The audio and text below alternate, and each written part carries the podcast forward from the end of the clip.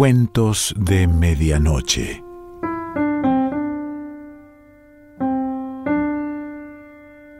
El cuento de hoy se titula El hombre del alfanje y pertenece a Alexandre Dumas, padre, es decir, Alejandro Dumas, padre.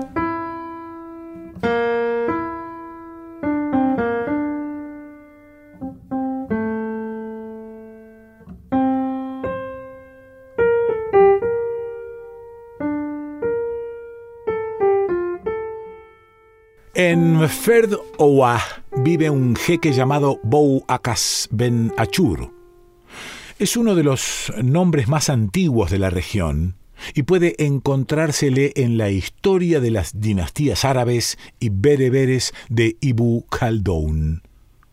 Bou Akas tiene 49 años de edad viste a la usanza de los cabilas, esto es, una gandoura de lana ceñida por un cinturón de cuero y ajustada a la cabeza por un fino cordón. Lleva un par de pistolas en el tajalí. En el lado izquierdo usa la flisa de los cabilas y colgando del cuello un pequeño alfanje negro. Ante él camina el negro portaespadas y a su lado va un enorme podenco. Cuando una tribu vecina o cualquiera de las doce que él gobierna le inflige alguna pérdida, no se toma el trabajo de lanzarse contra ella. Se contenta con enviar al negro a la ciudad principal para exhibir el arma de Bou Akas, y la injuria es inmediatamente reparada tiene a su disposición dos o tres tolvas que leen el Corán al pueblo. Todas las personas que pasan por su casa en peregrinación a la Meca reciben tres francos, permaneciendo en Ferdhouah por cuenta del jeque durante el tiempo que deseen. Pero si por ventura Bou Akas descubre que hospedó a un falso peregrino, ordena enseguida a sus emisarios que lo sigan, lo detengan donde quiera que lo encuentren y que allí mismo le apliquen veinte bastonazos en las plantas de los pies. Bou Akas a veces alimenta a trescientas personas y en lugar de participar del banquete camina por entre los comensales con una vara en la mano dirigiendo a los criados. Después Caso de que haya sobrado algo, come, pero siempre el último. Cuando el gobernador de Constantina, único hombre cuya supremacía reconoce, le envía a un viajero, si el viajero es persona destacada o si la recomendación fuera insistente, Bou Akas le ofrece su arma y el viajero se la echa al hombro. Si le ofrece el perro, el viajero le pone la correa. Si el alfanje, el viajero se lo cuelga al cuello. Con cualquiera de estos talismanes, cada uno de ellos representa un escalón de honores que deberán serle dispensados. El viajero pasa por las doce tribus sin correr el menor riesgo. En todas partes es alojado y alimentado sin pagar nada, y luego es huésped de Bou Akas. Al abandonar Ferdj Oah, le basta con devolver el mosquete, el perro o el alfanje al primer árabe que encuentre. Si estuviere cazando, el árabe se detiene. Si arando la tierra, abandona el arado. Si en el seno de la familia, parte inmediatamente y tomando el alfanje, el perro o el mosquete, corre a devolvérselos a Bou Akas. En verdad, el pequeño alfanje de cachas negras es muy conocido, tan conocido que dio nombre a Bou Akas, Bou de Genoui o el hombre del alfanje. Con este alfanje es con el que Bou Akas corta la cabeza de las personas cuando, para apresurar la justicia, resuelve actuar con sus propias manos. Cuando Bou Akas recibió el poder, existía un gran número de ladrones en el país. Halló manera de exterminarlos. Se vestía como un simple mercader y dejaba caer una moneda, teniendo cuidado de no perderla de vista. Una moneda perdida no permanece mucho tiempo en el suelo. Si el que la levantaba se la guardaba, Bou Acas hacía señas a sus hombres, también disfrazados, para que prendiesen al culpable. Sus secuaces, conocedores de la intención del jeque, degollaban al individuo sin más contemplaciones. El efecto de tal rigor fue que un niño de doce años con una corona de oro, podía pasar entre las tribus de Bou Acas sin que nadie osara robarle. Un día Bou Acas oyó decir que el cadí de una de sus doce tribus se había revelado como juez digno de ser comparado con el rey Salomón. Como un nuevo Harur al-Rashid resolvió averiguar la verdad de las historias que le habían contado, por eso vestido como un tratante de caballos, sin las armas que en general lo identificaban, sin ninguna clase de emblema de nobleza, ni ningún séquito, montó en un animal que nadie diría que pertenecía al gran jeque. Quiso la casualidad que el día de su llegada a la feliz ciudad en la que el cadí ejercía su cargo de juez, se celebrase una feria y como consecuencia de eso la corte estaba en sesión. También, por obra del azar, Mahoma cuida de los siervos en todos los sentidos. A las puertas de la ciudad, Bou Acas encontró un lisiado que, agarrándose a su albornoz, como los pobres se agarraban a la capa de San Martín, le pidió una limosna. Bou Acas le entregó la limosna como era de esperar de un honrado musulmán, pero el lisiado continuó agarrado a él. ¿Qué más quieres? preguntó Bou Acas. Me pediste una limosna y yo te la di. Sí, repuso el lisiado. Pero la ley no dice solamente darás una limosna a tu hermano, sino harás por él todo lo que estuviese a tu alcance. Bueno, ¿Y qué puedo hacer por ti? preguntó Bou Acas. ¿Podrás impedir que el pobre desgraciado que soy sea aplastado bajo los pies de los hombres, de las mulas y de los camellos, lo que no dejará de suceder si me arriesgo a entrar en la ciudad. ¿Y cómo impedirlo? Dejándome subir a la grupa de tu caballo y llevándome hasta el mercado, donde tengo necesidad de acudir. Pues sea, replicó Bou Acas. Dando la mano al lisiado, lo ayudó a montar a la grupa. La operación resultó un tanto dificultosa, pero pudo llevarse a cabo, y jinetes en un solo caballo, ambos hombres atravesaron la ciudad, no sin atraer la curiosidad general. Finalmente llegaron al mercado, ¿Era aquí donde deseabas venir? preguntó Bou Acas al lisiado. Sí. Entonces, desmonta. Desmonta tú. ¿Para ayudarte a bajar? Está bien. No, no. Para que me dejes el caballo. ¿Cómo? ¿Por qué motivo he de dejarte el caballo? preguntó el jeque atónito. Porque el caballo es mío. ¿Ah, sí? Pues pronto veremos si eso es cierto.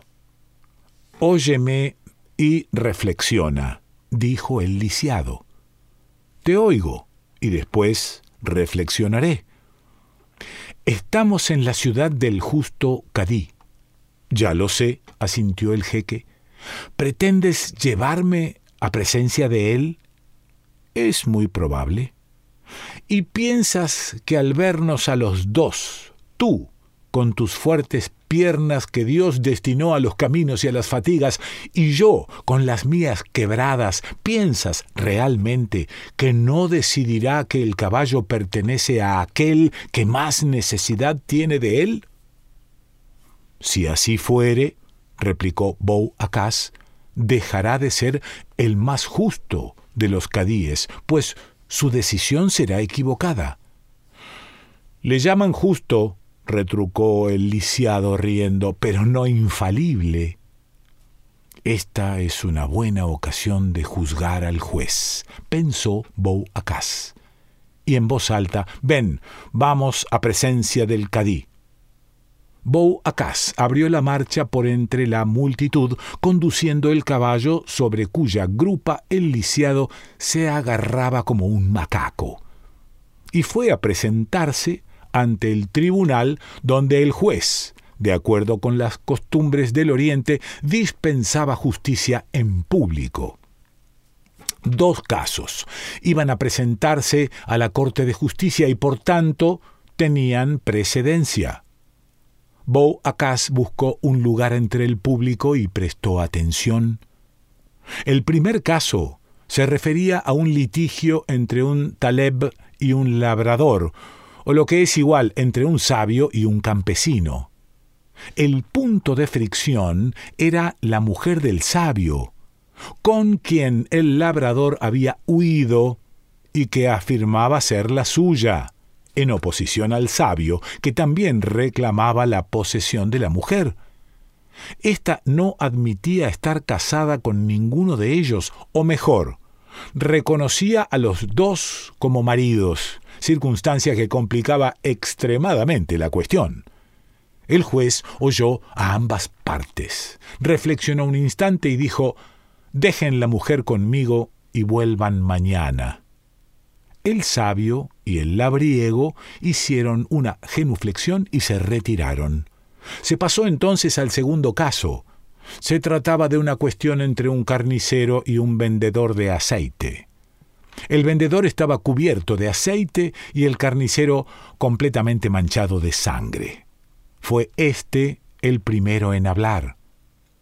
Fui a comprar aceite a casa de este hombre. Al pagar el aceite con que me llenara la botella, saqué de la bolsa un puñado de monedas. El dinero lo tentó. Me agarró por la muñeca. Grité ladrón, pero él no me hizo caso. Por eso hemos acudido ante este tribunal, yo agarrado a mi dinero y él agarrado a mi muñeca. Ahora bien, juro por Mahoma que este hombre es un mentiroso cuando dice que le robé el dinero, pues en verdad el dinero es mío. Este hombre fue a comprar una botella de aceite a mi casa, dijo el comerciante. Cuando la botella estuvo llena, él preguntó ¿Tienes cambio para una moneda de oro? Metí la mano en la bolsa y saqué de ella un puñado de monedas, colocándolas encima del mostrador. Él se apoderó enseguida de ellas e iba a salir con todo cuando lo agarré por la muñeca y lo llamé ladrón. A despecho de mis gritos, se negó a devolverme el dinero que era mío, y por eso lo traje aquí, a fin de que puedas resolver nuestro caso. Juro, por Mahoma, que este hombre está mintiendo cuando afirma que le robé el dinero, pues en verdad el dinero ese es mío. El juez hizo repetir su historia a cada uno de los litigantes. Ninguno de ellos la modificó. Entonces el juez reflexionó un instante y dijo Dejen el dinero conmigo y vuelvan mañana. El carnicero depositó en un doblez del manto del juez el dinero que se negaba a entregar antes. Enseguida ambos hombres hicieron una reverencia y cada cual siguió su camino. Tocó entonces el turno a Acas y el lisiado. Mi señor Cadí, dijo Acas, acabo de llegar de una ciudad lejana con intención de comprar mercaderías en esta plaza.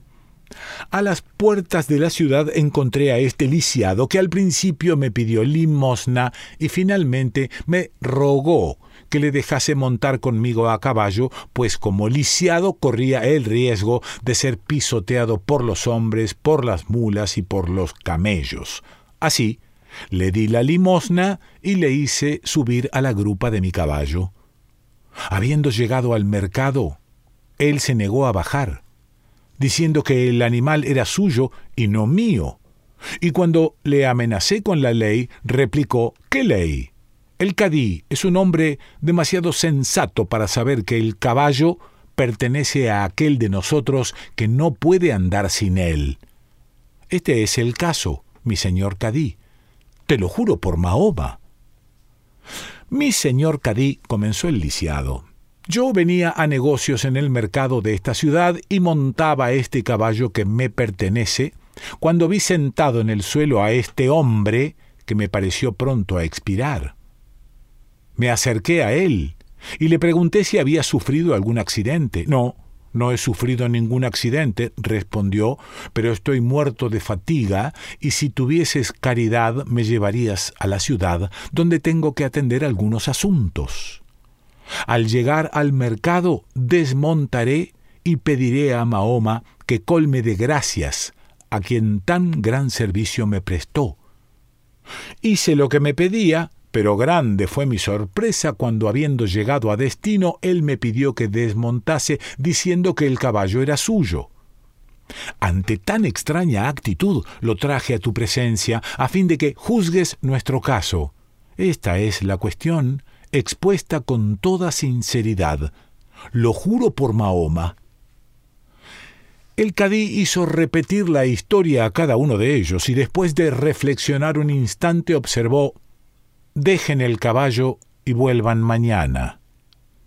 El caballo fue entregado al cadí, y Bou Acas y el lisiado se retiraron. Al día siguiente no solo las partes interesadas, sino un gran número de curiosos estaban presentes en el tribunal. El cadí siguió el orden del día anterior. El Taleb y el labriego fueron llamados. Aquí tienes a tu esposa, dijo el cadí al Taleb. Llévatela, que te pertenece por derecho. Y volviéndose hacia los guardias, señalando al campesino, ordenó Denle cincuenta bastonazos en las plantas de los pies a ese hombre. Fue entonces tratado el caso del mercader de aceites y del carnicero. Ahí tienes tu dinero, dijo el cadí al último. En verdad, lo sacaste del bolso y nunca perteneció a ese hombre. Y volviéndose hacia los guardias, señaló al comerciante de aceite y ordenó den cincuenta bastonazos en los pies a ese individuo. Siguió el tercer caso, y Bou Acas y el lisiado fueron llamados. ¿Serás capaz de reconocer tu caballo entre veinte? preguntó el juez a Bou Acas. Sí, señor juez, replicaron Bou Acas y el lisiado al mismo tiempo. Entonces, ven conmigo, dijo el juez a Bou Acas, y ambos salieron juntos. Bou Acas reconoció el caballo entre veinte animales. Muy bien, exclamó el juez, espérame dentro y mándame a tu oponente. Bo Acas volvió al tribunal y esperó el regreso del cadí. El lisiado llegó al establo tan deprisa cuanto le permitieron sus piernas. Como sus ojos eran buenos, fue derecho al caballo y lo señaló. Muy bien, dijo el juez, te veré en el tribunal. El cadí volvió a sentarse en la estera, y todos esperaron impacientes la llegada del lisiado, el cual apareció jadeante al cabo de cinco minutos. El caballo es tuyo, dijo el cadí a Bou Acas. Ve a buscarlo. Y volviéndose hacia los guardias, señaló al lisiado y ordenó denle cincuenta bastonazos en las plantas de los pies. De regreso hacia su casa, el cadí encontró a Bou Acas que lo estaba esperando. ¿No estás satisfecho? preguntó. Por el contrario, replicó el jeque, pero quisiera hablarte para saber bajo qué inspiración haces justicia, pues dudo que tus otras dos decisiones hayan sido tan exactas como en mi caso. Es muy sencillo, mi señor, replicó el juez. Como viste, guardé por una noche la mujer, el dinero y el caballo.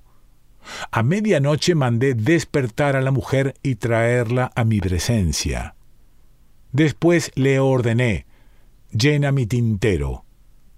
Ella, entonces, como persona que hiciera aquellos centenares de veces en la vida, tomó el recipiente de cristal, lo lavó, volvió a colocarlo en el tintero y renovó la tinta. Enseguida me dije, si fuese la mujer del labrador, no sabría cómo se limpia un tintero. Por tanto, es la esposa del Taleb. Así sea, replicó Bou Acas. Eso en cuanto a la mujer. Pero ¿qué me dices del dinero? El dinero es otra cosa.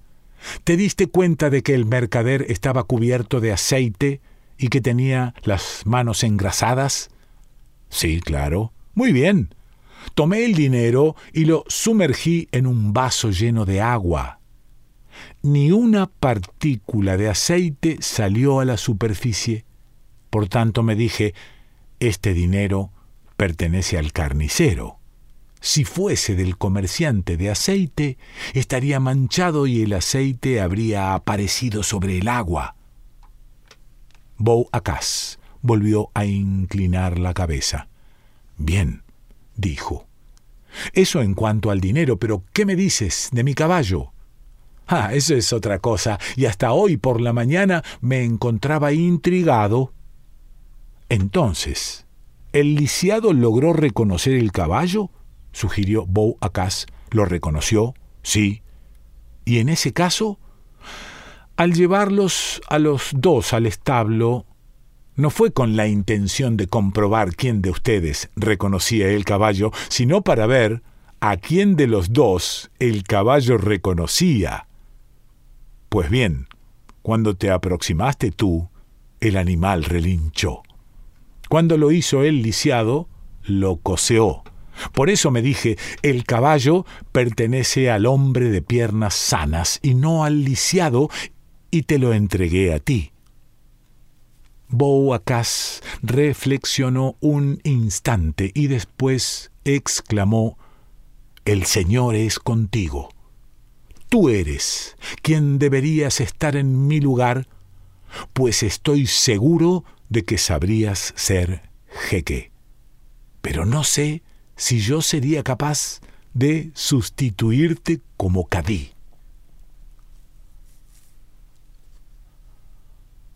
Alexandre Dumas.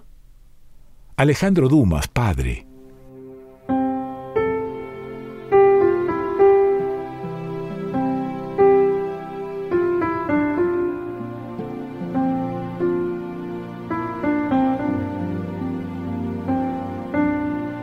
Cuentos de Medianoche.